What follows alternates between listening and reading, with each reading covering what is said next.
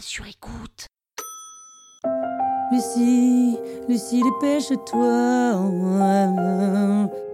Vous écoutez Krusty History, le podcast qui vous raconte les histoires de l'histoire.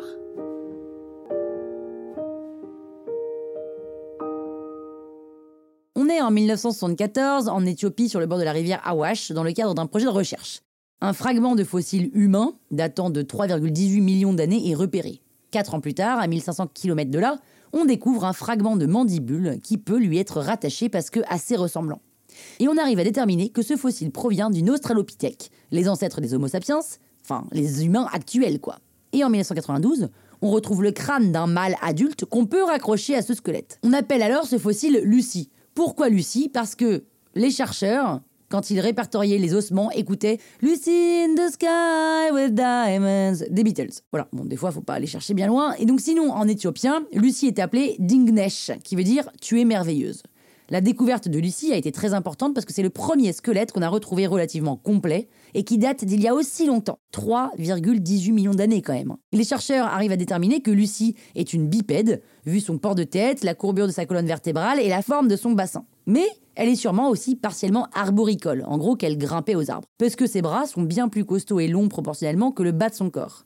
Les os de ses bras sont très robustes aussi et se rapprochent de ceux des chimpanzés. Donc on est parti du fait que Lucie était une meuf, hein, vu sa petite taille, mais en fait certains pensent qu'elle pourrait très bien être un mâle, vu ses os pelviens. Certains journalistes veulent donc la renommer Lucien ou Lucifer. Bon, bref, niveau prénom, c'est pas leur fort. Homme-femme, en fait, on s'en fout un peu. Hein. Lucie, c'était une adulte ou un adulte qui devait mesurer 1m10 pour 30 kg.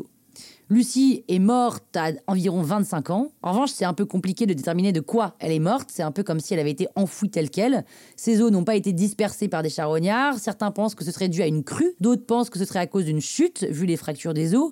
Mais cette hypothèse est mise en doute parce qu'on pense que ça aurait pu arriver après sa mort. Bref, la découverte de Lucie montre que la bipédie a précédé le développement endocranien.